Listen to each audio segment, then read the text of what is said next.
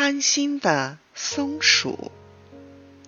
森林里有一块美丽的草地，白兔、山羊和小鸟都喜欢到这儿来玩。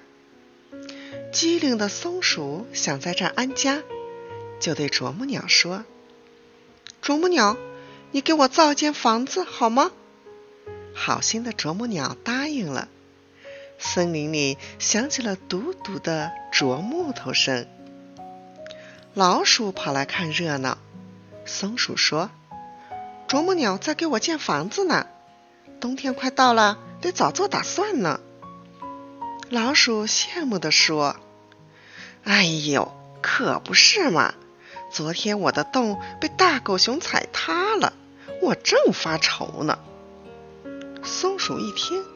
指着地上的几个脚印说：“嗯，只要你用核桃把这几个脚印填满，我可以租一间屋子给你。”老鼠跑过去看了看那些脚印，不是很深，就同意了。松鼠又对啄木鸟说：“麻烦你给老鼠也造一间屋子，我可以送一些尾巴上的毛给你做窝。”啄木鸟的手艺可好了，不一会儿，两间屋子就造好了。老鼠对他的新房子很满意，忙着用核桃填了几个脚印。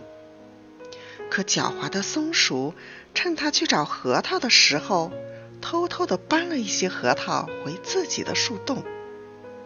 啄木鸟看见了，生气地说。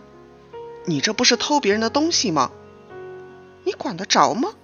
松鼠不客气地说：“我就要管，我得好好教训教训你。”说着，啄木鸟飞到松鼠的树洞边，啄穿了树洞的底，偷来的核桃全都掉在地上了。啄木鸟还在树上啄刻出了一句话：“不播种的人，就别想收获。”